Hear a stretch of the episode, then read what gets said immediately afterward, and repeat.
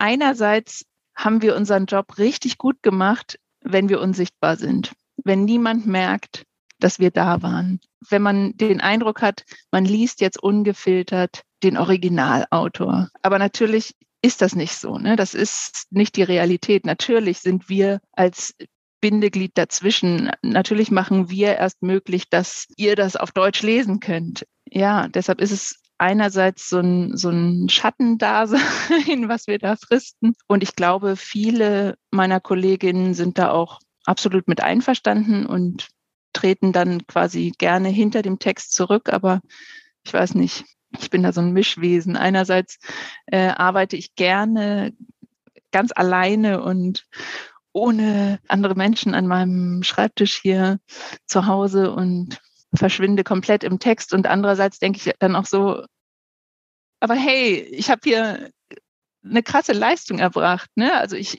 das Buch gibt's nur, weil ich da war. Ich möchte auch irgendwie dafür genannt werden und ich möchte dafür, ja, ich möchte für eine gewisse Sichtbarkeit dann auch eintreten.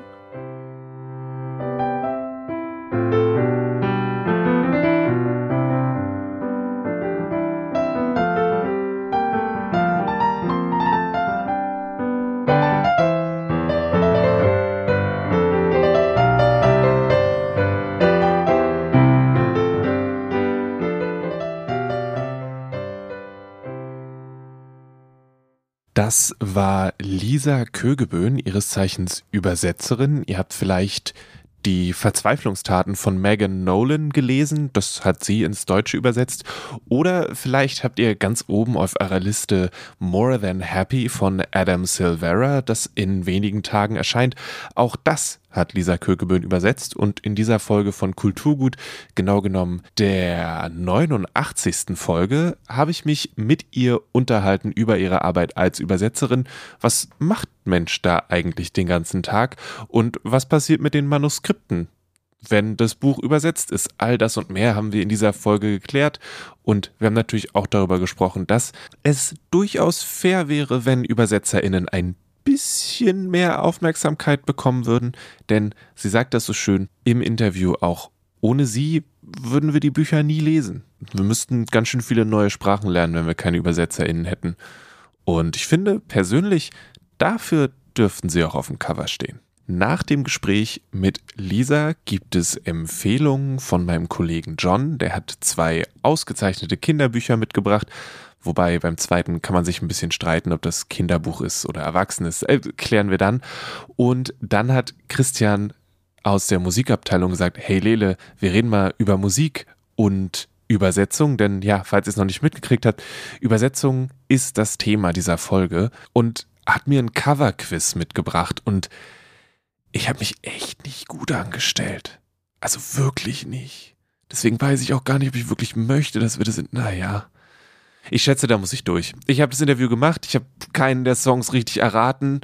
Vielleicht, ja, die Musik ist auf jeden Fall gut. Also, hier ist das Interview mit Lisa Kögeböhn bei Kulturgut, dem Podcast von Dussmann das Kulturkaufhaus. Und ich wünsche euch viel Spaß damit. Bis danach.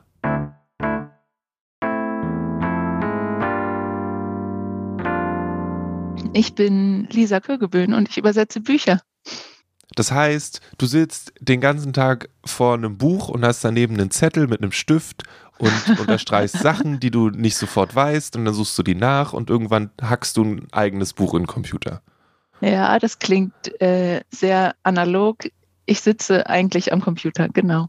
Ich habe einen Zettelstapel vor mir liegen. Das eigentliche Buch ist selten schon gedruckt, wenn ich es übersetze.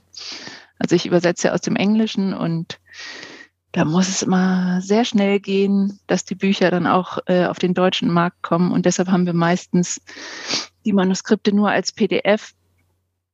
Das heißt, die kann ich mir ausdrucken und dann kann ich äh, Wörter unterstreichen, die ich nicht verstehe und sie nachgucken und in den Computer hacken. Genau. Okay.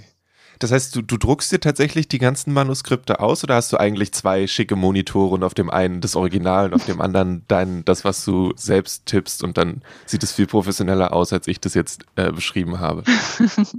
als Übersetzerin kann ich mir nicht zwei schicke Monitore leisten, sonst hätte ich sie vielleicht. Nein, ich druck mir die äh, Manuskripte tatsächlich aus. Ich glaube, das machen gar nicht so viele KollegInnen, aber ähm, ich finde das augenschonender. Ich finde es augenschonender, wenn ich zwischendurch auf Papier gucken kann und nicht die ganze Zeit ähm, auf den Bildschirm starre, weil ich starre da ja sowieso trotzdem den ganzen Tag drauf. Und ich habe auch den Eindruck, dass ich auf Papier besser lesen kann und ja aufmerksamer lesen kann, dass da mehr in meinem Kopf ankommt und irgendwie auf eine andere Art und Weise ankommt, als wenn ich äh, digital lese. Also ich weiß nicht, ob das durchs viele Handy lesen oder irgendwie Artikel auf dem Bildschirm lesen kommt, dass man oder dass ich dazu neige, dann Sachen zu überfliegen oder vielleicht nicht so genau zu lesen. Und Papier ist immer noch irgendwie sowas Heiliges, wo man, ja, wo einfach mehr im Kopf ankommt. Ja. Papier lenkt auch nicht so gut ab wie der Computer. Ja, voll. Also irgendwie schon. Für mich funktioniert es sehr gut mit dem Papiermanuskript, ja. Ist jetzt aber, hebst du die danach auf? Hast du so ein Regal voller äh, Manuskripte, die aussehen, als ob die AutorInnen sie dir persönlich gegeben hätten? Oder äh, werden die dann umgedreht und von der anderen Seite bedruckt fürs nächste Manuskript? Ja, genau. Das ist eine romantische Vorstellung mit, dem, mit den ganzen Manuskripten, aber ich habe ein Regal voll damit, aber das wird dann als Malpapier für meine Kinder äh, benutzt. Und je nachdem, was das für ein Buch war, muss ich manchmal aufpassen, äh, dass ich die Manuskripte nicht als Malpapier mit in den Kindergarten gebe, weil das könnte womöglich irgendwie kompromittierend enden, wenn dann die anderen Eltern im Kindergarten sagen, was ist das denn für ein Schweinkram hier, was auf der Rückseite des schönen Bildes ist, äh, was mein Kind da gemalt mit nach Hause gebracht hat. Ja, stimmt, dann du darfst wahrscheinlich ja auch vom Timing her musst du aufpassen, dass das Buch schon raus ist, bevor du den Zettel in den Kindergarten Ja, auf jeden Fall. das ist, ist ein ganz heikler, heikler Vorgang, genau, mit dem Malpapier. Ich finde die Vorstellung sehr schön, dass irgendwie einen, irgendeine ganz besondere Szene geleakt ist, weil das Blatt auf der Rückseite eine, eine Rakete draufgemalt bekommen hat und irgendjemand genau. sich dachte, das sieht gut aus. Schön. Übersetzt du denn so heikle Dinge? Ich weiß nicht, ich habe mir das mal durchgeguckt und das erste, was auf der Liste ist, ist ein, ich glaube, war der äh, die Silvera-Sache und ähm, das ist ja Young Adult, da passiert doch nichts. Also, also, more happy than not, das ist doch auch für einen Kindergarten noch okay, oder? Das ist doch ziemlich nah dran. More Happy Than Not ist ganz schön harter Tobak, aber aus anderer Sicht, also nicht so pikant und heikel, wie es vielleicht sein könnte. Ich habe mal pikante Dinge übersetzt, aber das habe ich äh, unter Pseudonym gemacht. aha, aha. Damit, damit, du es gerade nicht auf meiner Liste findest, wenn wir jetzt ein äh, hochprofessionelles Interview miteinander führen. Ah, okay. Dass ja, ich das jetzt fair. trotzdem verrate, ist natürlich sinnlos, aber. Sofort die Recherchemaschine anschmeißen. Genau. Ähm, wie viel von dir ist in den Übersetzungen drin, die passieren?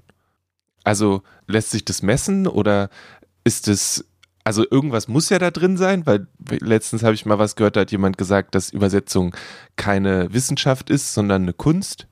Das und ist richtig, ja.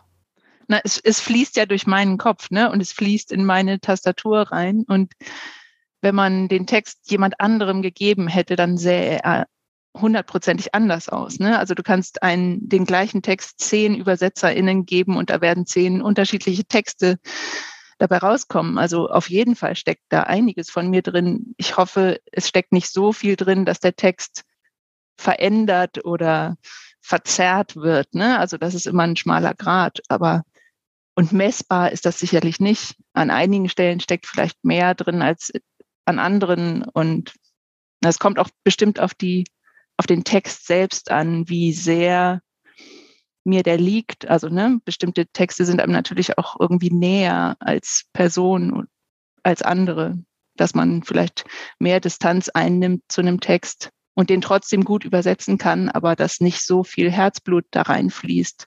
Also ich glaube, das ist schon, ja, das kann man schon sagen. Also es ist nicht irgendwie ein völlig neutraler Beruf, wo man jetzt ja nichts von sich einfließen lassen würde. Hm. Merkst du das beim Übersetzen? Also, wenn, wenn ich jetzt, keine Ahnung, wenn ich jetzt überlege, vergleiche irgendein Sachbuch, wo irgendwie, ich, keine Ahnung, jetzt, wo irgendein chemischer Prozess beschrieben wird, versus ähm, jetzt zum Beispiel Adam Silvera, dieses More Happy Than Not, was du übersetzt hast. Ich könnte, ich würde mal jetzt ganz flach behaupten, dass da eine unterschiedliche emotionale Bindung zu den verschiedenen Sachen besteht. Und ob, ob du das, ob du das merkst und wie du das, wie du damit umgehst dann. Klar, natürlich. Ähm, der Silvera ist ein spannendes Beispiel jetzt, weil mir der einerseits sehr gut aus der Hand oder aus dem Kopf oder in die Tastatur reingeflossen ist, weil es ein sehr umgangssprachliches Buch ist. Das mag ich. Das ist viel Dialog, das ist knackig ähm, von der Sprache her. Aber andererseits hat es einen Protagonisten, der 16 Jahre alt ist. Ne? Also das ist schon irgendwie also ich fühle mich immer noch jung immer und würde mich immer als junge Übersetzerin bezeichnen, aber das ist schon altersmäßig weit entfernt von mir. Ne? Also ich bin jetzt doppelt so alt. Und da ist es dann schon ja für mich auch eine interessante Herangehensweise. Ne? Also wie viel von meiner Sprache steckt da jetzt drin? Wie weit entferne ich mich von meiner gewohnten Sprache? Also ich rede natürlich nicht so wie ein 16-Jähriger. Es sollte aber auch glaubwürdig sein für 16-Jährige, die das lesen im Deutschen. Aber ne, ich weiß ich nicht, was mache ich dann? Setze ich mich auf den Schulhof und horche, wie die 16-Jährigen von heute so reden. Jetzt klinge ich wie eine alte Oma. ich wollte ähm, es gerade vorschlagen, dass du dann so undercover mit so einer Zeitung äh, Ja, genau. Bei uns in der Straße ist ein Gymnasium da. Wenn ich da vorbeigehe, horche ich natürlich äh, auf irgendwelche Begriffe, aber ähm, das wäre Quatsch, wenn ich jetzt versuchen würde, besonders äh, jung, cool und hip zu klingen, weil wenn das dann in einem Jahr jemand liest, also in einem Jahr jemand dann 16-Jähriges, denke sich, äh, wat, wat, was sind denn das für Begriffe? Also selbst wenn ich die jetzigen Begriffe treffen würde, könnte das nächstes Jahr dann schon wieder total veraltet sein. Genau, du hast gesagt, wie viel davon mir drinsteckt, weiß ich nicht. Ich habe versucht, eine möglichst starke Umgangssprache äh, zu benutzen. Natürlich irgendwie jung klingen wollen, aber ja, nicht mich anbiedern an irgendwie Teenager. Das hätte sowieso nicht funktioniert. Hm. Und dann sind mir andere Bücher natürlich wieder viel näher, wenn ich irgendwie an Verzweiflungstaten denke, was ich, was letztes Jahr erschienen ist. Ja, da ist die Protagonistin ähnlich alt wie ich. Das waren irgendwie ähnliche Denkwelten vielleicht. Da ging es um Liebe, um große Gefühle, die sicherlich irgendwie jeder hat. Ja, das war mir irgendwie schon näher in gewisser Hinsicht, klar.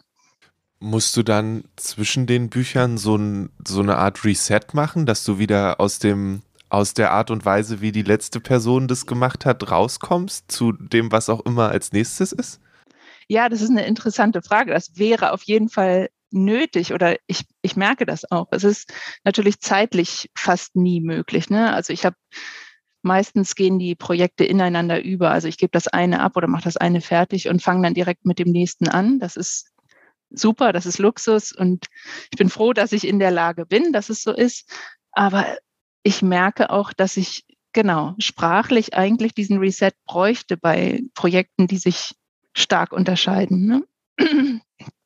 Also bei dem Silvera, was ich jetzt also als vorletztes gemacht habe, war es eben diese krasse Umgangssprache. Da ging es auch darum, dass ich keinen korrekten Konjunktiv benutze, auf keinen Fall. Kein 16-Jähriger äh, aus der Bronx würde einen korrekten Konjunktiv benutzen, erst recht nicht im Dialog. Ne? Und da musste ich einfach die Sprache so ein bisschen, ja, ein Register runterfahren. Und jetzt übersetze ich ein Buch, was ja sehr viel hochsprachlicher ist, sehr viel gewählter ist, wo ich wirklich dann erstmal wieder ja, in meinem Kopf musste erstmal wieder ankommen, okay, das muss jetzt alles korrekt sein. Ne? Ich muss jetzt, ich kann jetzt hier nicht einfach so los drauf losschreiben, sondern ja, ich muss jetzt wirklich wieder konstruieren und äh, mich erstmal wieder an den korrekten Konjunktiv erinnern. Du hast laut, laut deiner Website hast du das auch direkt studiert die ja, Übersetzungssache. Genau. War das so eine, so eine von vornherein Klarsache oder hast du ähnlich wie du ähm, auch mal Dinge unter Pseudonym übersetzt hast, vorher was ganz, ganz anderes studiert und einfach nur die Übersetzung auf die Website geschrieben? Nein, ah, auch eine interessante Idee, einfach irgendwas wild behaupten. Ähm, nee, ich war in der Schule schon, weiß ich nicht, eins dieser Mädchen, die gesagt hat, ich will was mit Büchern und Sprache machen. Und das, ja, ich bin dann irgendwie im Internet darauf gestoßen, auf diesen Studiengang in Düsseldorf, was wirklich Literatur übersetzen einfach äh, ist. Und genau, das erschien mir irgendwie wie die perfekte Kombination für mich. Und dann habe ich das einfach gemacht. Ja, genau, einfach studiert. Und es war das Richtige für mich. Zum Glück hat es sich als richtig herausgestellt, ja. Denn man muss ja auch irgendwie das Talent mitbringen. Ne? Man kann ja nicht einfach entscheiden, äh, ich studiere das jetzt und übersetze jetzt Bücher. Also irgendwie muss die Veranlagung ja schon da sein. Und das war dann aber zum Glück so. Ja, Kommst du mit, bist du mit den Sprachen gut klargekommen? Ja, also man bei dem Studiengang, also so wie er damals war, das war auf Diplom noch, das war noch ein anderer Studiengang. Inzwischen ist es ein Master, der nur so ein aufgesetzter äh, Studiengang ist. Aber damals hat man wirklich Deutsch und zwei Sprachen, also bei mir Englisch und Französisch, ähm, studiert, komplett mit Literaturwissenschaft, Sprachwissenschaft ähm, und dann eben praktischen Übersetzungskursen. Also das war so sehr breit gefächertes Hintergrundwissen, was wir da auch mitgekriegt haben. Das war schon ziemlich cool. Also die Praxis kam, ja, vielleicht typisch für Uni und Diplom kam immer ein bisschen kurz. Ähm, da hätten wir uns immer mehr gewünscht, auf jeden Fall. Aber ja, so als, als breite Basis, als breite literarische Basis war das schon auf jeden Fall eine gute Sache. Das scheint so ein Wunsch zu sein, der sich durch viele Studiengänge durchzieht. Oh, ich glaube auch. ja, das muss man dann irgendwie hinterher äh, hinkriegen, dass man äh, umschaltet von Kompletttheorie auf, okay, jetzt fangen wir einfach mal an.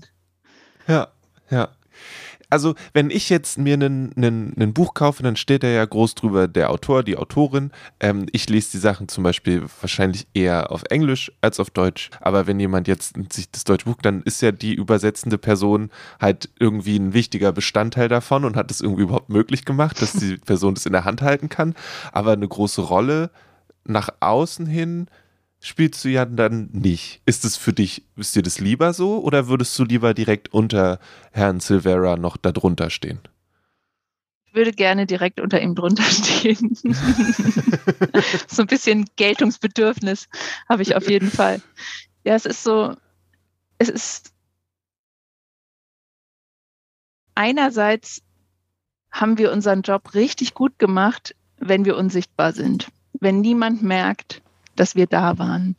Ne? Wenn, wenn man den Eindruck hat, man liest jetzt ungefiltert den Originalautor.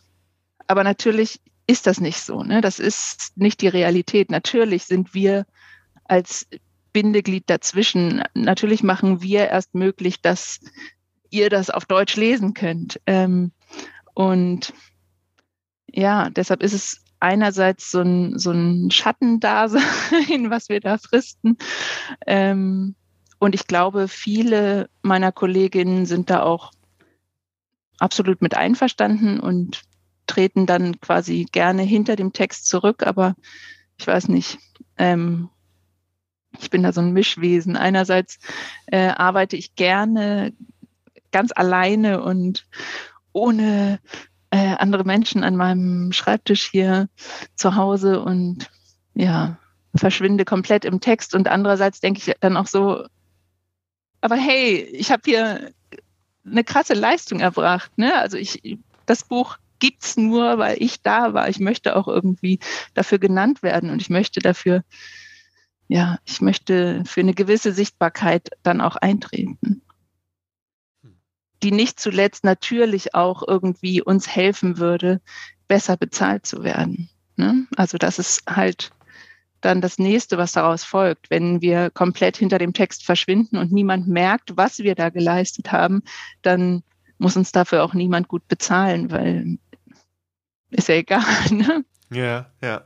Und wenn aber irgendwie den Leuten klar ist, was das für eine Leistung ist, was das für eine kreative Leistung ist, die wir da jedes Mal erbringen, ähm, weiß ich nicht, dann geht auch eine andere Wertschätzung für den Beruf an sich damit einher oder würde so sein vielleicht. Nee, auf jeden Fall. Ich kenne das nur aus anderen Sachen. Zum Beispiel bei Comics ist es so, dass es sehr lange ein großer Kampf war für die Menschen, dass zum Beispiel die KoloristInnen mit auf dem Cover stehen und ja. die Personen, die den Text gesetzt haben, mit auf dem Cover stehen und so weiter und so fort. Oder halt mit genannt werden. Ähm, und bei Büchern, Büchern ist mir aufgefallen, dass es auch so ein bisschen, vielleicht, wenn ich das richtig wahrnehme, dass es so eine Menschen, die Klassiker übersetzen, sind meistens mehr dafür bekannt, dass sie Klassiker übersetzen, als die Menschen, die aktuelle Sachen übersetzen. Also vielleicht ist es auch nur ein spezifischer Fall, aber eine gute Freundin, Kollegin von mir, die hat LieblingsübersetzerInnen, die halt Dostoevsky übersetzt haben und mhm. so. Weil es da irgendwie fünf verschiedene gibt, weil der schon ewig lange da ist und dann gibt es halt, und dann kann man die vergleichen. Ja. Und irgendwie ist es bei deinen Sachen schätze ich so, dass es ja nur die eine gibt und es gibt keinen, in Anführungszeichen, keinen Vergleich. Und deswegen ja, das stimmt. wird nicht thematisiert, also auch wenn es natürlich sollte, wer die tatsächlich gemacht hat im Prinzip. Ja gut, aber das äh, Vergleichen von Übersetzungen von Klassikern ist natürlich schon irgendwie eine sehr spezielle Sache. Ich glaube, da ja, gibt es jetzt nicht so äh, die Durchschnittsleserin, die sich da hinsetzt und sagt so, ich nehme jetzt mal fünf äh, Übersetzungen von Jane Eyre und vergleiche die. Das haben wir im Studium gemacht, super interessant. Und da kann man echt viel äh, über die Texte lernen, also sowohl über die deutschen als auch über den Originaltext. Aber ja, das ist natürlich etwas, was nicht passiert. Ne? Aber das wäre klar. Ich kann mir vorstellen, dass das eine Übersetzung greifbarer macht, wenn man sie vergleichen kann, wenn man sie nicht nur mit dem Original vergleichen kann, was natürlich möglich wäre, wenn man die Originalsprache beherrscht, was jetzt bei Dostoevsky wahrscheinlich auch nicht so sein wird. Und klar, aber ich weiß nicht, ähm, ob da auch dann dahinter steckt, dass das Klassiker übersetzen vielleicht als schwieriger angesehen wird, als größere Leistung? Meinst du, dass deshalb vielleicht beim Klassiker ÜbersetzerInnen Lieblings, ja, weiß ich weiß nicht. Ich nicht. Ja. Ist es denn, wird es als, also gibt es da so, hm, wird es unterschiedlich angesehen, ob du jetzt einen Kevin Kwan übersetzt hast oder einen äh, Wellbeck oder so? Oder ist das, ähm, also gibt es da auch dann innerhalb von ÜbersetzerInnenkreisen irgendwie Abstufung oder ist das eigentlich egal, weil du hast innerhalb von relativ kurzer Zeit irgendwie krasse Arbeit geleistet und alle hauen sich wohlwollend auf die Schulter. genau, wohlwollend auf die Schulter hauen ist aber eine gute Sache. Ähm, ja, nee, klar gibt es, ach, es gibt natürlich einfach vom Text her sind das, ist das natürlich ein Riesenunterschied. Also, aber ich würde nicht sagen, dass das eine schwieriger ist als das andere. Ne? Also auch einen Kevin Kwan zu übersetzen, ist schwierig. Also, weil gerade der locker flockige Ton verleitet oft dazu zu denken, ach, das lässt sich ja so schnell runter übersetzen. Aber dieser es muss ja auch im Deutschen locker flockig klingen. Ne? Es darf nicht gewollt klingen, es darf nicht hölzern klingen. Und das ist gar nicht so leicht. Also ne, auch einen guten, unterhaltsamen Text zu stricken, ist überhaupt nicht leicht. Ist natürlich ganz anders schwer, als irgendwie dann den Wellbeck zu übersetzen. Weiß ich nicht, ob das das würde ich auch gar nicht wollen. das war nur das Erste, was mir gerade ja, eingefallen genau. ist. ähm, ja auch einen Klassiker neu übersetzen. Ich hätte da, glaube ich, gar keine Lust zu. Das wäre, ja, es ist einfach eine völlig andere, andere Arbeit, ja. Wie war das dann für die Kevin Kwan Bücher, drei Bücher lang im Luxus zu, mindestens drei Bücher lang im Luxus zu schwelgen? Den ersten Band habe ich ja nicht übersetzt. Ich bin erst beim okay. zweiten Band mit ins Boot geholt worden. Aber gut, ich habe den Nachfolger Sex and Vanity, den habe ich auch mit übersetzt. Das war ja genauso eine Luxuswelt ja, das war absolut absurd und cool, aber also gerade das liebe ich so an dem Quan, dass er so ja völlig äh, exaltiert und übertrieben und ja, also einerseits in diesem Luxus schwimmt und das aber dann auch äh, ironisch so wahnsinnig überhöht. Ne? Also das ist einfach ja unheimlich unterhaltsam, finde ich. Ja, stimmt. Du kannst ja, du, ja, ich hoffe, es macht das ja, kommt dann ja sehr aufs Buch an, aber wenn das dann beim Lesen auch nochmal Spaß macht, ist das ja dann die halbe Miete wahrscheinlich, ne? Ja, auf jeden Fall. Na, die die haben unheimlich Spaß gemacht, die Bücher. Also die habe ich sehr gern übersetzt, ja. Wenn Mensch jetzt äh, zum Beispiel auf deinem Instagram durch die Gegend geht, dann sind es äh, Mischungen aus ähm, sehr, sehr gut aussehenden gebackenen Dingen und zwischendurch so äh, Informationsposts über ähm, das ÜbersetzerInnen-Sein. Ähm, wie, wie, hast du da eine, hm, sieht nicht ganz geplant aus. Es ist immer mal zufällig was mit drin. Wie, komm, wie kommt das Backen und das, das ähm, ja, aufmerksam machen auf äh, die Arbeit von ÜbersetzerInnen da zusammen. Ist eine sonderbare Mischung, oder? das hat sich bei mir so ergeben. Ich wollte eigentlich mit dem, also ich habe eigentlich mit dem Übersetzer-Account angefangen.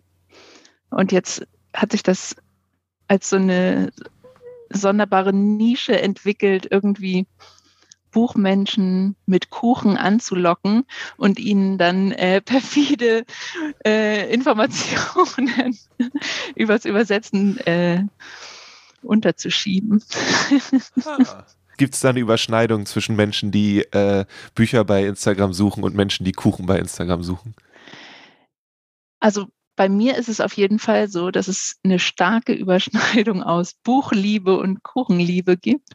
Ich kann auch sehr gut Kuchen essen beim Übersetzen. Also ich habe gerne immer äh, eine Backware auf meinem Schreibtisch stehen. Ähm, und es scheint so, als würde äh, es nicht nur mir so gehen. Also ich glaube, Bücher und Kuchen, das passt sehr gut zusammen. Hast du schon mal Kochbücher übersetzt auch? Ich habe ein Backbuch übersetzt, ja. Ich habe ein Backbuch von Marion Keys übersetzt. Da habe ich aber noch gar nicht so leidenschaftlich gebacken, wie ich es jetzt tue.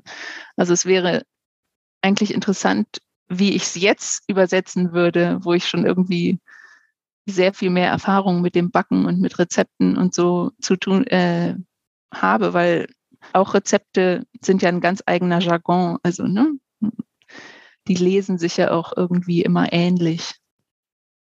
Die musst du dann natürlich ja auch testen. Die also muss ich definitiv ja auch testen, genau.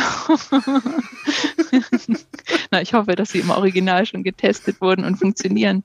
Zum Glück, Aber, ja, zum Glück waren die Einheiten ähm, metrische Einheiten. Ne? Also es hätte ja auch irgendwie, ja, weiß ich nicht äh, Ounces sein ja. können. Ne? Und dann hätte ich das alles umrechnen müssen und dann wären da krumme Kommazahlen rausgekommen. Das wäre ja irgendwie auch, ja, weiß ich gar nicht, wie das bei Kochbüchern gemacht wird, wo man wirklich dann auch die Einheiten umrechnen muss. Ne? Also ob man die dann wirklich alle nochmal nachbacken muss. Also vielleicht nicht die Übersetzerin. Aber, aber du würdest auch nicht Nein sagen. Ich würde nicht Nein sagen, nein. Das, wenn man es mir dann noch extra bezahlen würde.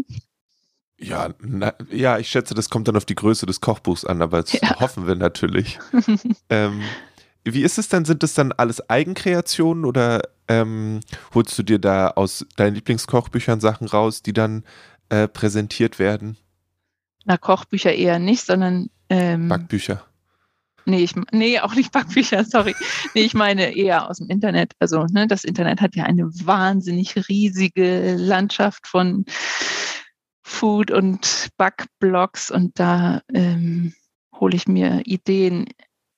Ich hole mir oft Ideen und dann passt mir irgendwas in dem Rezept nicht. Dann denke ich, oh nee, irgendwie eine Buttercreme ist viel zu fettig. Ich mache da mal lieber irgendwie eine, ein Frischkäse-Frosting drauf oder keine Ahnung. Und dann wandle ich das ab und hoffe, dass es am Ende immer noch genauso funktioniert. Aber ja, genau. Inzwischen habe ich so viel gebacken, dass ich auch ja ganz gut Dinge austauschen kann. Das ist ja bei Rezepten immer so eine Sache beim Backen, dass man da nicht zu viel experimentieren sollte, weil sonst funktioniert es am Ende nicht mehr. Aber je mehr man backt, desto besser weiß man ja auch, an welcher Stelle man irgendwie vielleicht was abändern kann. Und das mache ich inzwischen schon. Und dann kennt Mensch irgendwann den eigenen Herd sehr gut und weiß genau, welche Gradzeit tatsächlich was bedeutet. Das auch, ja. Du hast am Anfang gesagt, dass Hefeteig eine umstrittene Angelegenheit ist. Was, was hat es damit auf sich?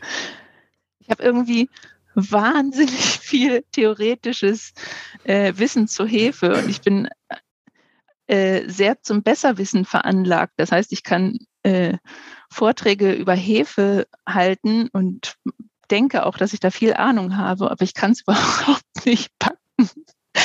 Also es funktioniert bei mir nur in der Theorie und wenn ich dann einen Hefeteig mache, es ist ein absolutes Glücksspiel, also 50-50, ob das klappt oder nicht. Ist dann immer der Augenblick der Wahrheit, wenn ich das Küchenhandtuch lüpfe und gucke, ist es jetzt aufgegangen oder nicht? Äh, in den meisten Fällen nicht. Hefeteig und ich irgendwie, weiß ich nicht, das ist so eine Hassliebe. Ich würde es gerne können, aber irgendwas, irgendwas mache ich falsch. Obwohl ich doch hast alles du, weiß. hast du einen coolen Hefefakt? Einen coolen Hefefakt? Ja, weiß nicht, ich, wenn ich Hefe starte, also irgendwie mit warmer Flüssigkeit und Zucker am Anfang, ich streue immer etwas Mehl darüber, weil ich überzeugt bin, dass dann, dass die Hefe dann schon was zum Fressen hat und dass, dass sie dann mir irgendwie wohlgesonnener ist und besser aufgeht. Ich habe überhaupt keine Ahnung, ob das irgendwas hilft oder nicht. Ja, ich habe vielleicht schon mehrmals einen Hefeteig gemacht. Ich habe einmal Hefeteig gemacht, weil ich einen Apfelkuchen machen wollte und am Ende waren das so 90% Teig, 10% Äpfel. Es war so Mittel der Kuchen, ähm, aber wir haben ihn auch äh, runterbekommen. Also, ähm, aber ja, es sieht sehr, sehr gut aus, was da so auf deinem Kanal durch die Gegend schwimmt. Ähm, vielleicht noch äh, zum Ende. Es gibt einen äh, ich habe ich hab bei uns auf Arbeit im Intranet geschrieben, hey, hier Interviewübersetzerin, schickt mir mal, ich will Empfehlungen haben für eure Lieblingsübersetzungen und so. Und dann kam eine Person und hat gesagt, du musst auf jeden Fall das Hashtag Name the Translator benutzen. Genau. Und ich war so, ich benutze keine Hashtags in meinem Podcast, aber okay. Genau. Jetzt hast du es getan, jetzt hast du es getan. Stimmt. Was hat es damit auf sich vielleicht nochmal? Wir haben schon ein bisschen drüber gesprochen, aber was ist das und was, was kann ein Mensch damit tun und warum sollte sich eine Person, die sich vielleicht vorher noch nicht so groß Gedanken darüber gemacht hat, vielleicht nochmal damit beschäftigen? der Name the Translator Hashtag ist überhaupt irgendwie der, weshalb ich angefangen habe, auf Instagram übers Übersetzen zu posten. Ich war irgendwann so frustriert darüber, dass es einfach nicht stattfindet, dass in den allermeisten Rezensionen die Übersetzung irgendwie komplett unter den Tisch fällt, dass teilweise sogar Verlage die deutsche Übersetzung ähm, ankündigen und anpreisen und schreiben, jetzt endlich auf Deutsch, ähm, der neue Wellbeck. Und dann steht aber mit keiner Silbe irgendwo erwähnt, wer das denn ins Deutsche gebracht hat, warum dieses Buch denn jetzt auf Deutsch erscheinen kann. Also im Falle von Wellbeck ist es auf keinen Fall so, weil Dumont da ähm, super vorbildlich ist als einer der wenigen Verlage. Aber ja, das ist irgendwie noch, da muss noch ganz viel passieren, finde ich, als Übersetzerin, die sich irgendwie für Sichtbarkeit einsetzt. Aber ähm, ja, ich finde, es ist einfach eine Leistung, ohne die das Buch nicht existieren würde. Und deshalb muss auch, äh, ja, das irgendwie gewürdigt werden. Oder nicht mal gewürdigt, einfach nur, wir wollen einfach nur genannt werden. Ne? Einfach nur nicht unter den Tisch äh, gefallen lassen werden. Okay, das war jetzt nicht Deutsch. ich kann Deutsch. Passt schon, du bist Übersetzerin, du weißt, was du tust. Genau, ähm. es ist aber ein großer Unterschied, ob man mündlich äh, Sprache produziert oder schriftlich, hm. für mich zumindest. Ja, ja. Das heißt, du könntest nicht spontan äh, dich in eine Kabine setzen und anderer Leute politische Reden übersetzen? Gar nicht, gar nicht. Dolmetschen völlig andere Sache. Es ist auch ein ganz anderes Studium. Also es sind auch ganz andere, äh, ja, man lernt es völlig anders und man denkt völlig anders. Ähm, nee, nee, könnte ich nicht. Auf gar keinen Fall. Gut, wo finden denn äh, Menschen am besten deine sowohl Rezepte als auch guten Tipps zum äh, ÜbersetzerInnen sein? Ähm, und was sollen die Menschen äh, am ehesten lesen, je nachdem, worauf sie Lust haben, wo vielleicht dein Name eigentlich mit auf dem Cover stehen sollte? ja, als nächstes lesen können Sie Adam Silvera, More Happy Than Not, wenn Sie junge Menschen sind. Ähm, das erscheint in zwei Wochen beim Arktis Verlag und wenn Sie meine Herzensübersetzung lesen wollen, dann sollten Sie Megan Nolan lesen, in meiner Übersetzung. Ähm, Verzweiflungstaten bei Blumenbar erschienen letztes Jahr. dann noch, ich weiß, das war jetzt gerade schon so ein Abschluss, eine Abschlussfrage, aber liest du dann auch selbst noch für dich Sachen? Geht es noch? Oder bist du eigentlich, oder bist du dann auch ständig im Übersetzungsmodus? Klar lese ich. Lesen war ja immer meine absolute Lieblingsbeschäftigung. Das ist wirklich ein bisschen das Problem ähm, am Übersetzerinnen-Dasein, dass man den ganzen Tag so übersättigt ist mit Wörtern, Sprache und Literatur, dass man, ja, ich gucke abends dann eher eine Serie oder daddel irgendwie sinnlos an meinem Handy rum, als ein Buch zu lesen. Und das finde ich super schade. Aber jeden Urlaub, den ich dann habe, äh, nutze ich, um äh, staubsaugerartig zu lesen, klar.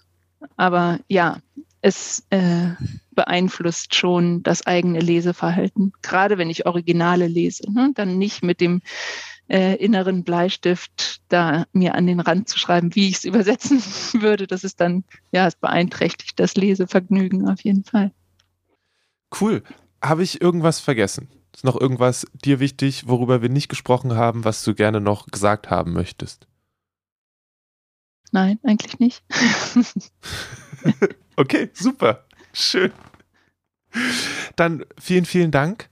Ähm, dir ja, danke einen dir. Wunderschönen Tag und äh, alles Gute mit den weiteren Übersetzungen auf jeden Fall. Dankeschön.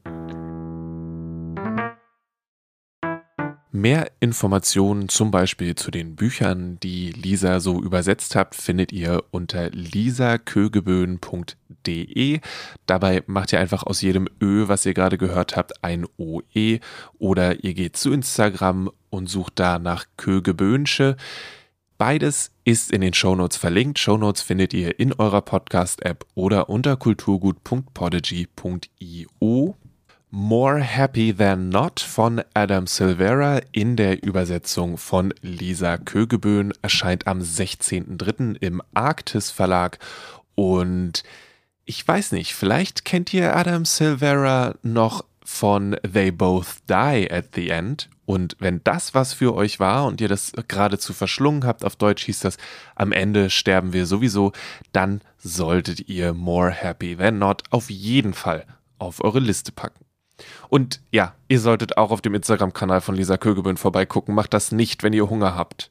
Wirklich nicht. Ich habe gerade den Fehler gemacht und boah, was ich jetzt für so ein Stück Brownie tun würde, das möchte ich hier lieber nicht erzählen. Weiter geht es hier bei Kulturgut mit zwei Empfehlungen von meinem Kollegen John. Er hat zwei Kinderbücher mitgebracht, die ihn gerade wegen ihrer Übersetzung oder auch wegen der Art und Weise, wie sie übersetzt wurden, sehr begeistert haben. Den Anfang macht ein Buch von Carson Ellis. Und das ist wirklich was ganz Besonderes. Ins Deutsche übersetzt wurde das von Jess Jochimsen und Anja Schöne. Ich dachte, es wäre vielleicht interessant, ein paar Kinderbücher äh, zu besprechen. Und ich habe zwei meiner Meinung nach wichtig coole Beispiele von guten, von guten Übersetzungen im Kinderbereich. Das erste, worüber ich nicht so lang wahrscheinlich sprechen würde, ist ein englisches Buch. Ähm, klingt nicht so, aber ist ein englisches Buch. Und es äh, heißt Du ist Tag. Und es ist ein Buch äh, von einer amerikanischen Autorin, das in einer erfundenen Insektensprache geschrieben ist.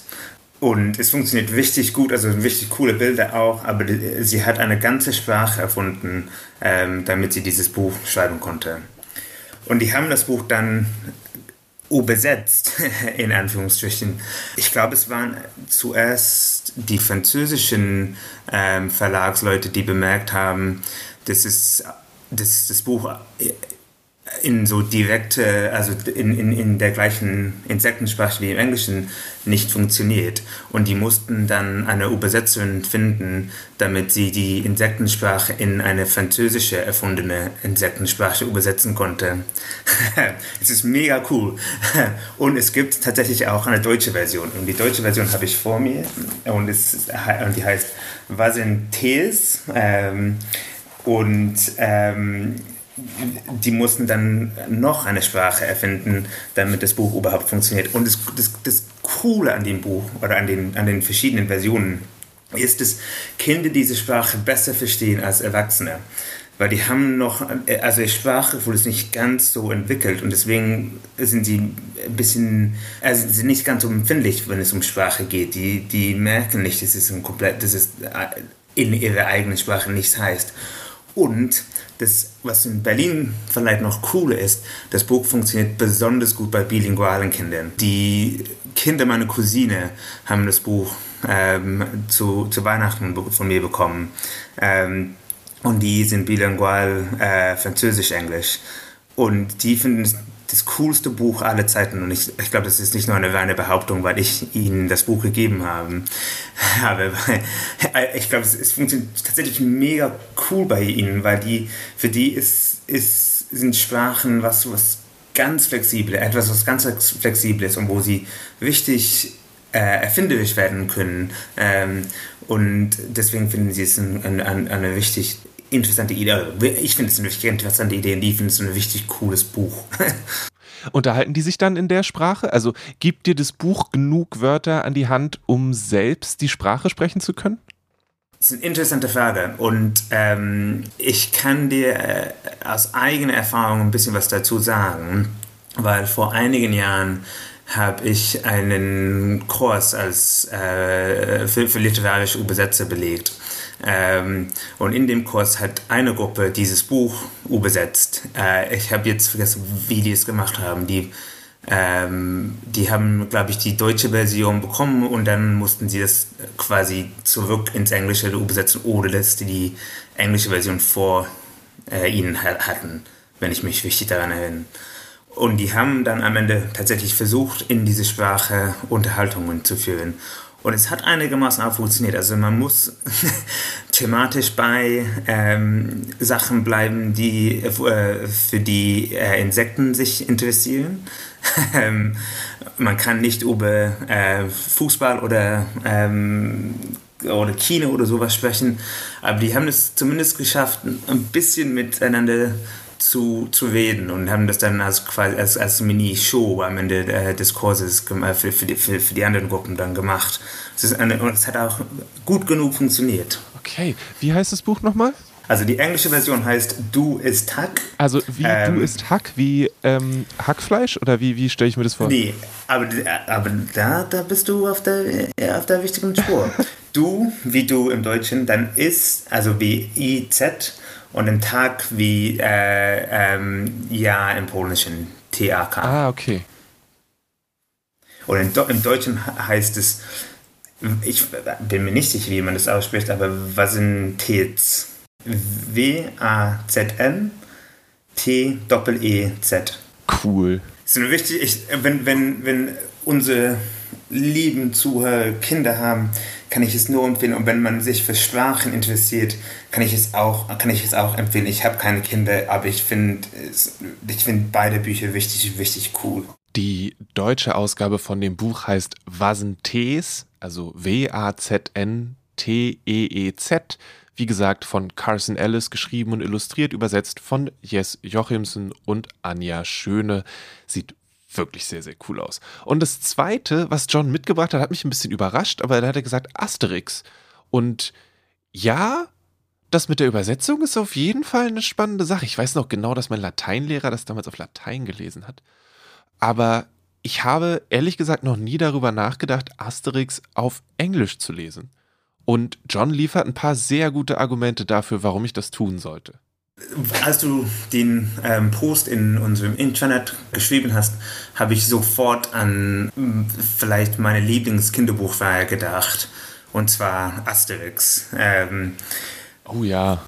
Und was mir da sofort, sofort einfällt, und es ist also tatsächlich im Englischen viel besprochen worden, weil die Übersetzerin vor zwei, drei Jahren äh, gestorben ist, äh, 2018, genau sind die Figurennamen. Ähm, und ich glaube, ähm, die Übersetzung heißt übrigens Bell und ist eine, also eine der interessantesten literarischen Figuren der Nachkriegszeit in England. Ist vielleicht ein bisschen übertrieben, aber nicht ganz so übertrieben. Sie hat ähm, alles übersetzt, von Stefan Zweig bis Sebald äh, bis hin zu Asterix. Wenn man da, darüber nachdenkt, ist es einfach unglaublich, dass die gleiche Person diese, diese sehr, sehr, sehr unterschiedlichen AutorInnen äh, übersetzen konnte. Aber ähm, sie hat, nach, also es kam ziemlich oft vor, als äh, kurz nach ihrem Tod, weil ähm, die ist wahrscheinlich äh, für die Übersetzungen von Asterix ähm, so bekannt geworden. Ähm, und als sie diese Bücher übersetzt hat, hat sie sofort bemerkt, dass sie etwas mit den Figurennamen machen musste, weil die sind alle kleine Wortspiele im Französischen. Und ich glaube, also wenn du und ich über Asterix äh, sprechen würden, ähm, Lele, würden wir sofort merken, dass wir eine andere, ähm, eine, eine leicht andere Welt erlebt haben, weil die Namen leicht anders sind. Ähm, und im Englischen sind die meiner Meinung nach ein bisschen spielerischer. Ähm, der Druide zum Beispiel heißt im Englischen Getafix, weil er immer mit, äh, Sachen mit Drogen macht. Und Fix ist auch eine Droge. ja, das ist, das ist wirklich besser als Miraculix. Miraculix. Ja, das ist, ja, Miracle Whip kann man auch, aber äh, Getafix, finde ich, ist ist ein anderer Humor. Und es, es, ist ähm, es funktioniert vielleicht noch besser bei ähm, dem ähm, Chef des Dorfes, ähm, der im Deutschen ähm, Majestix heißt. Mhm. Und im Englischen, weil er ein bisschen äh, langweilig und zu ähm, gründlich Sachen macht und so, heißt er Vital Statistics. Ähm, ich finde es einfach, also ich finde, ich finde es, also es zeigt eine, eine richtig unglaubliche Begabung als Übersetzerin, ähm, dass sie so viel mit diesen Namen spielen konnte. Also der, der Hund heißt auch im Englischen Dogmatics. ähm,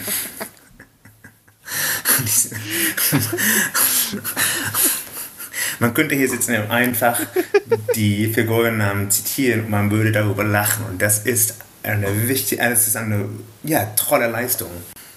Ich habe gerade die Liste offen von den anderen Namen und äh, Getafix finde ich schon sehr, sehr gut. Vital Statistics für den Chef der Gallier ist auch sehr gut. Cacophonics für den Baden und ähm, Fully Automatics für den Schmied. Ja, Vielleicht ist das auch nur die, die eigene Präferenz manchmal für die englische Sprache, aber ich finde das schon sehr gut.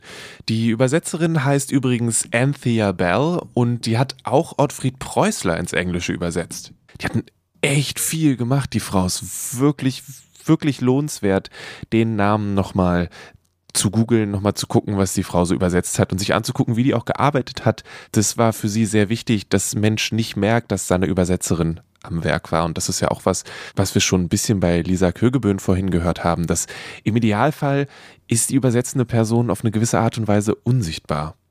Ähm, wir haben auch schon in anderen Folgen von Kulturgut übers Übersetzen gesprochen. Einmal ganz, ganz am Anfang ging es ums Poesiefestival und da ging es dann darum, wie Poesie übersetzt wird, was nochmal eine ganz andere Sache ist. Und im Herbst letzten Jahres habe ich mit dem Übersetzer von Junji Itos Horror-Manga gesprochen. Das war auch ziemlich, ziemlich cool. Jetzt zum letzten Teil dieser Folge von Kulturgut. Ich, ähm, ja, ich habe vorhin gesagt, ich habe nichts richtig geraten. Eine Sache habe ich tatsächlich richtig geraten. Das möchte ich, aber ich habe auch die leichteste Sache richtig geraten. Christian hat mich mit einem Quiz überrascht, denn wir sind zu dem Schluss gekommen, dass Übersetzungen bei Musik sind ja, vielleicht sogar einfach Covers sind Übersetzungen. Es gibt natürlich noch, es gibt natürlich noch Transkriptionen, aber das Cover ist vielleicht die einfachste Art von Übersetzung, die es in der Musik gibt. Und deswegen haben wir da ein bisschen drüber geschnackt und er hat mir aktuelle Musik vorgespielt, die sich des Covers bedient. Und ich habe eins davon erkannt. Ich bin, ich weiß schon genau, wer mich nächste Woche anguckt, wie sonst irgendwas und sagt, das wusstest du nicht? Aber egal. Hier sind Christian und ich mit Gesprächen über Cover. Ja, hi Lele. Ganz vorweg, ich habe mir überlegt, heute mal niemanden zu grüßen. Nein, ich habe mir überlegt, äh, eine, eine Art, also du bist an mich rangetreten und hast gesagt, es gibt eine Folge über Übersetzung. So, und ich dachte so, hm, fällt mir da musikalisch was zu ein? Das ist ja manchmal eh immer so das Thema bei uns. Wie weit kann man gewisse Themen, die auch hier im Haus abgebildet werden, musikalisch abbilden? Und irgendwie fiel mir dann plötzlich so ein, ja doch, da gibt es ja eigentlich Möglichkeiten. Und ich habe mir so überlegt, okay, Musik und äh, Übersetzung, beziehungsweise Übersetzen, was heißt das? Letztendlich geht es ja um Sprache. Mhm. Und ich überlege mir erstmal oder gucke mir erstmal an, ähm, was bedeutet Musik und Sprache und äh, wo gibt es vielleicht Gemeinsamkeiten, wo gibt es Unterschiede. Und ähm, ja, außerdem wird es ja oft als oder öfters als universelle Sprache bezeichnet, Musik. Und äh, vielleicht noch kurz vorweg, von Ornette Coleman habe ich ein Zitat gefunden, ganz populärer Jazz-Saxophonist gewesen. Lebt er noch? Ich bin gerade unsicher. Äh, jedenfalls hat er gesagt, ich denke, alles, was Klang hat, ist eine Sprache. So, ich weiß nicht, wie du das siehst. Ich, hab, ich bin die ganze Zeit jetzt gerade, wo du angefangen hast mit Musik und Übersetzen nochmal, denke ich so, ist dann eigentlich ein Coversong auch eine Form von Übersetzung? Ja, das war auch mit mein Ansatz unter anderem. Dazu kommen wir gleich noch. Aber ähm, auf jeden Fall, also Cover spielen da definitiv mit rein und auch noch der Begriff Transkription, den du wahrscheinlich auch schon mal gehört hast. Ja, also Übersetzung haben wir auch schon gesagt, Transkription, da gibt es auch noch Unterschiede. Recherchiert selber. Ich habe drei Kategorien von Transkription gefunden. Hier soll es um die eine gehen, die man hauptsächlich auch damit in Verbindung bringt. Und Coverversion beziehungsweise ja, die Umgestaltung äh, mit, ähm, in der U-Musik wird eher Arrangement genannt, weil es sozusagen bei der Transkription, soweit ich das verstanden habe, schon eher darum geht, den Originalcharakter des Werkes beizubehalten, aber das für andere Besetzungen umzuschreiben. Und bei einer Coverversion geht es ja nicht unbedingt darum, oder an sich ist natürlich beides fließend, aber geht es ja immer um die künstlerische Freiheit und das, was man selber möchte. Also sind da die Grenzen auch fließend.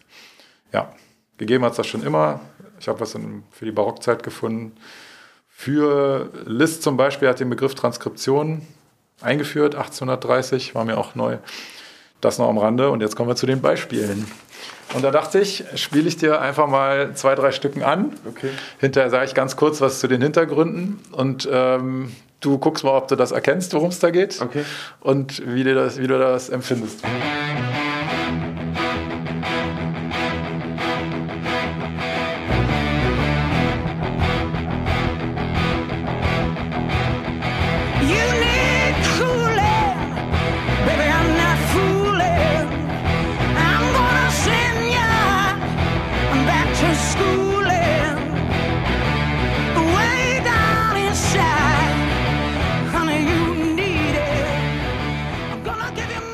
Und erkannt? Nee. Es klingt aus einer anderen Zeit, es könnte aber genauso gut gestern aufgenommen worden sein, aber der Sound klingt äh, sehr viel, klingt nach vor meiner Zeit. Ja, definitiv. das äh, ist eine Coverversion von einem Led Zeppelin-Stück, äh, Whole Lotta Love. Und ähm, ja, das, das war definitiv vor deiner Zeit. ist sehr populär. Und ähm, ja, ich dachte, du kennst das vielleicht schade, weil äh, hätte mich mal interessiert, wie du den Vergleich findest. Weil ich persönlich, also es ist zum Hintergrund, das ist von Beth Hart gesungen und die hat jetzt ein Coveralbum gerade rausgebracht, komplett für Led Zeppelin Songs. Eine amerikanische Blues-Rock-Sängerin, die sehr energievoll ist und unglaublich viel schon veröffentlicht hat. Ganz, ganz äh, viel auch mit Joe Bonamassa zusammengearbeitet hat, so einem der wichtigsten Blues-Rock-Gitarristen von heute. Äh, als Hinweis, lest euch mal im Booklet durch, was die dazu schreiben zu diesem Projekt. Ähm, da ist mir so bewusst geworden, ja, im Prinzip, äh, bisschen übertrieben gesagt, liegen die beide im Staub vor der Größe von Led Zeppelin und äh, haben sich natürlich gefragt, wie sie das in den Kontext bringen. Und äh, man kann sich wahrscheinlich auch fragen, braucht man jetzt ein Led Zeppelin Coveralbum? Wenn man das hört, was sie da so eingespielt hat, dann sage ich, ja, braucht man, weil sie dem ihr, ihren Stempel aufdrückt und trotzdem jetzt auch diese Coverversion habe ich als Beispiel genommen, weil die doch sehr nah am Original ist und wenn man das aber ein bisschen weiterlaufen lässt noch, kriegt man Unterschiede mit und einfach, ja, die ist eine Rockröhre vor dem Herrn und allein, dass sie das als weibliche Person nochmal eingesungen hat, finde ich auch schon großartig. Hört es euch an. Okay. Kommen wir zum zweiten. Ja.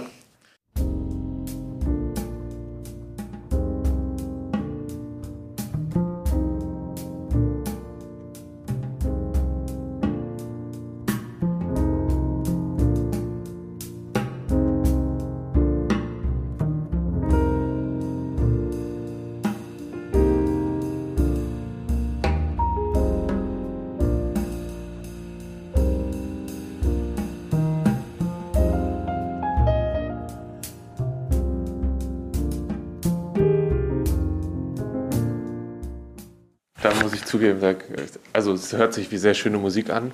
Ähm, aber ich erkenne, also ich habe da jetzt keinen, mich hat da nichts angesprungen, als dass es mir bekannt wäre. Okay. Kennst du die Doors? Ja. Auch vor ich habe ich Sogar hab nie- ähnliche Zeit wie Led Zeppelin. Ich habe nie so viel Doors gehört. Vielleicht so die, die ganz bekannten Sachen, vielleicht war das auch was. Aber ich war auch nie gut darin, so Coverversionen, die komplett einen anderen Stil haben, ja, zu genau, erkennen. deswegen habe ich das auch ausgewählt. Ich- das ich weiß klingt noch- schon sehr weit weg vom Original, sag ich mal. Ich war mal bei einem, bei einem Ärztekonzert und davor hat jemand auf Akkordeon Ärztelieder gespielt und ich habe nichts erkannt. ich, das hat die ganzen Hits gespielt, ich habe nichts erkannt. Das ist immer auch eine Auslegungssache und deswegen habe ich das hier auch genommen, weil das halt dann weiter weg ist vom Original als das vorherige gehörte hier.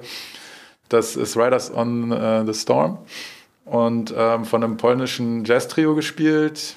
Marcin Wasilewski Trio nennt sich das. Das ist bei ECM, also einem der populärsten Jazz-Label. Die sind da schon wirklich lange, auch schon seit Ewigkeiten in der gleichen Besetzung unterwegs und ähm, haben auch mit ja, in der polnischen Jazzszene angefangen, mit etablierten Musikern da zusammengespielt. Das Album selber als CD ist schon eine Weile draußen, seit September letztes Jahr. Und ähm, die Vinyl ist aber jetzt gerade erst Ende Januar erschienen. Deswegen habe ich das genommen. Und ja, die sind, machen einfach sehr virtuosen, stilvollen, sehr fließend ruhigen Klang, was sehr angenehm ist und was dem Stück aus meiner Sicht dann eben auch einen ganz anderen Charakter verleiht. Und ich muss zugeben, ich kannte die auch gar nicht groß. Ich habe die letztens durch einen Kunden kennengelernt und ähm, der mir genau dieses Stück empfohlen hat und dachte, ja super, das nehme ich jetzt hier auch gleich. Weil ja, das ist schon eine lohnenswerte Coverversion aus meiner Sicht, aber auch der Rest des Albums, en attendant heißt das, also in Wartehaltung, wenn man so will. Ähm, das hat noch eine Goldberg-Variation verjazzt drauf, also eine Bach-Interpretation und auch eigengeschriebene Stücken und die sind einfach sehr angenehm zu hören und finde ich sehr empfehlenswert. Kommen wir zum letzten Beispiel. Das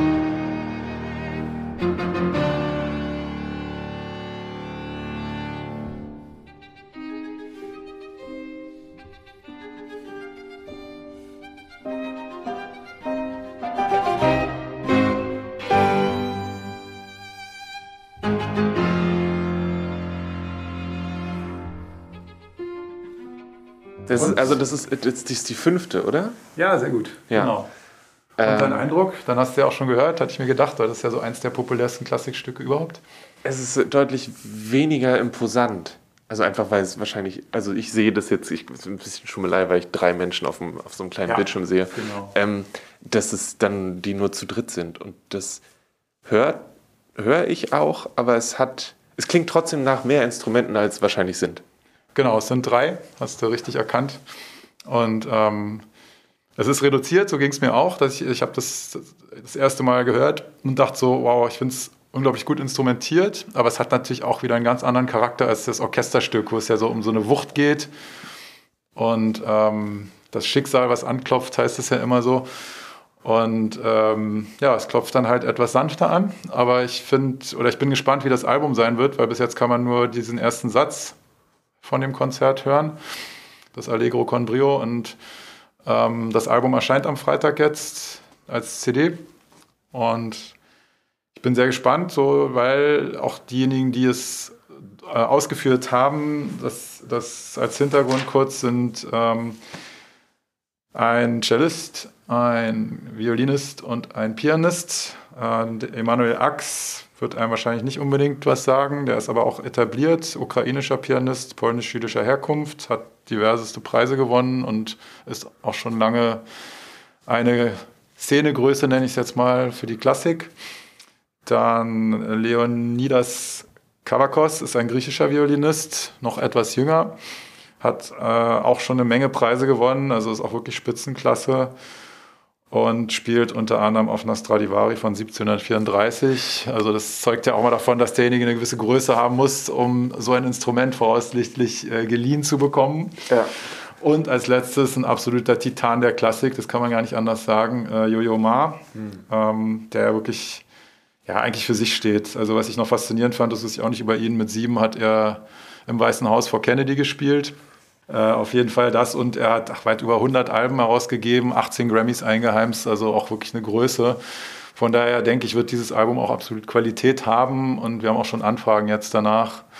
Und ich bin sehr gespannt. Ja, weißt du, ob das ist es ein Album, wo sie eben sich so die Sachen, auf die sie Lust haben, aus der Klassikgeschichte genommen haben und die halt zu dritt gespielt haben? Oder hat es einen ein Thema, einen, das haben sie einfach gesagt, wir machen jetzt einmal nur, nur Beethoven für ein ja, ganzes Album. Ja, gute Frage. Es ist halt wirklich nur Beethoven, okay. nur in Anführungszeichen, weil es geht um die zweite und die fünfte Sinfonie, die komplett gespielt, aber halt in dieser reduzierten Form und ja, ich bin gespannt auch, wie das durch unsere Kundschaft oder an sich aufgenommen wird, weil es ja irgendwie reduziert ist. Aber ich finde es auch mal als Kunst schon faszinierend, wie man diesen Charakter von wirklich einem symphonischen Werk und so groß waren die Orchester auch noch nicht wie in der Romantik zu der Zeit, aber trotzdem gibt es genug Stimmen, die sozusagen für drei Leute so aufzuteilen, dass dieser Charakter erhalten bleibt und man auch nicht sagt, oh, das klingt jetzt aber ein bisschen, äh, da fehlt mir ja irgendwie was. Und ähm, das so umzusetzen, dass da wirklich so die Charaktermerkmale, die, und ich finde, das ist für mich auch immer wieder eins der der rhythmischsten Stücke aus der Klassik, die ich so kenne, gerade dieser erste Satz, äh, wo ich sage auch, das muss für mich irgendwie stimmen, damit es für mich irgendwie mich abholt. Und das tut es schon irgendwie. Und trotzdem bin ich gespannt auch so auf den Rest, was das für einen Eindruck bei mir hinterlässt. Aber es ist für mich auch wieder so ein Zeichen, auch die Klassik lebt und es lohnt sich, sich mit anderen Kontexten und äh, Umwandlungen, nenne ich es jetzt mal, Transkriptionen, sich auseinanderzusetzen. Von daher, ja, schauen wir, wie das wird. Ja, und ganz zum Ende habe ich noch eins für dich ja. als Rätsel. Okay. Da kommen wir nicht auf die Hintergründe, ja, sondern ja. bin gespannt, ob du es erkennst. Das Stück kennst du bestimmt.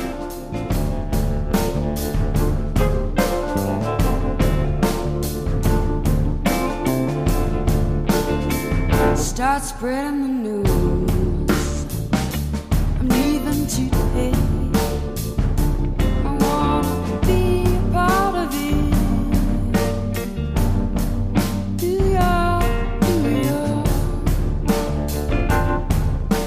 Ähm, war das mal Teil von einem sehr guten Film über einen Ritter aus Leidenschaft? Da bin ich jetzt gar nicht sicher. das ist eine gute Quizfrage an mich.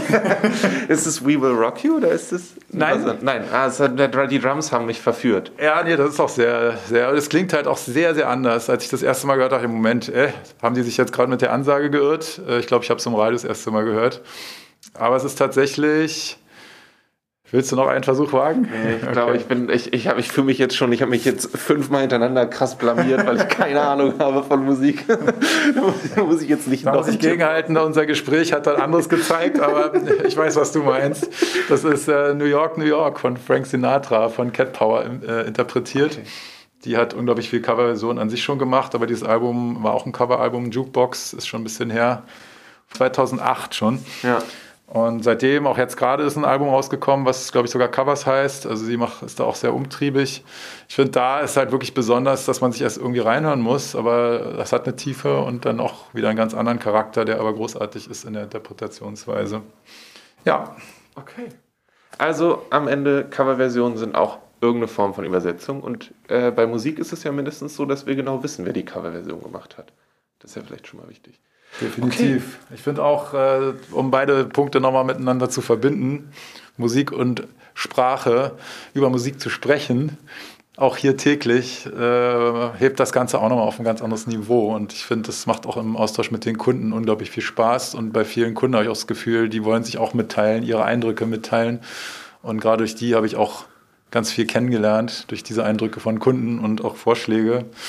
Ja, und äh, von daher kommt vorbei, fragt uns, diskutiert und äh, tauscht euch über Musik mit uns aus und aktiviert beide Gehirnhälften gleichzeitig. Es macht Spaß.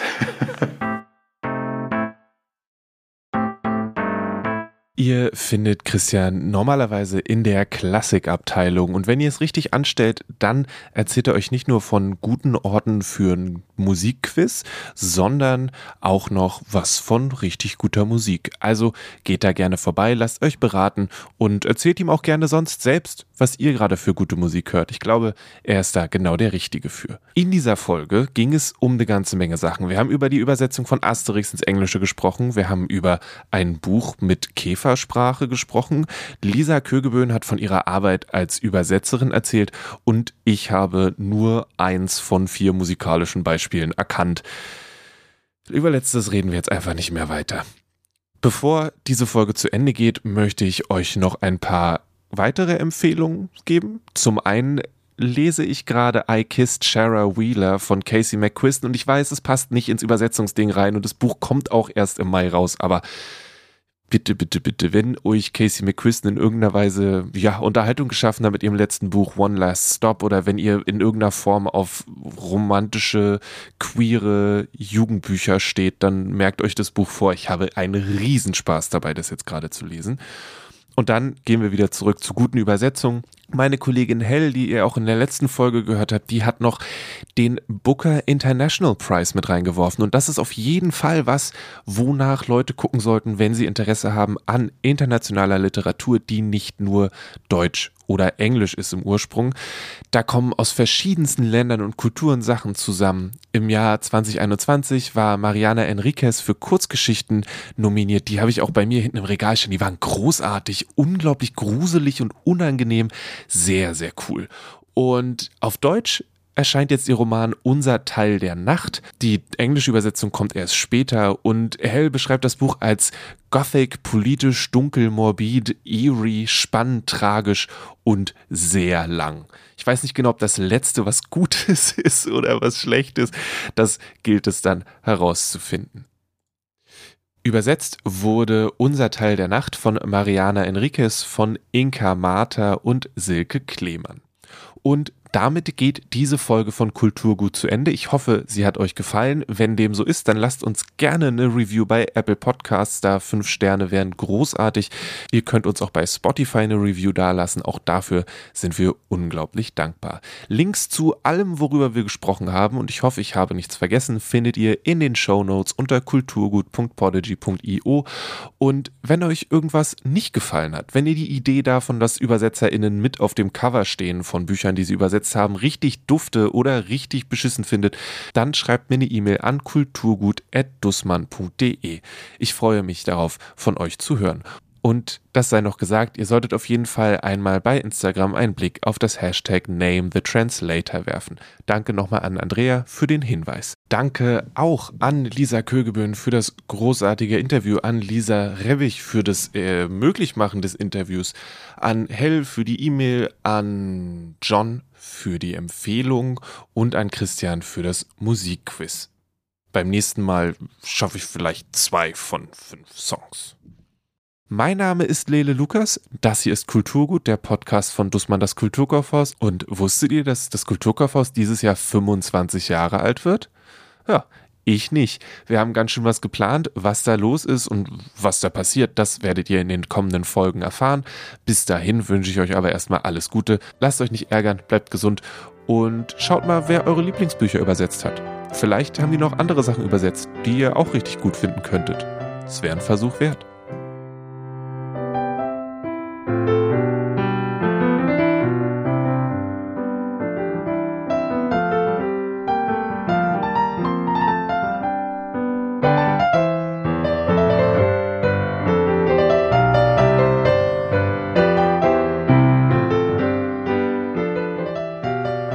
Kulturgut wird von Lele Lukas moderiert und produziert. Das Logo ist von Rahel Süßkind und das Kulturgut-Thema hat Paul Hankinson komponiert.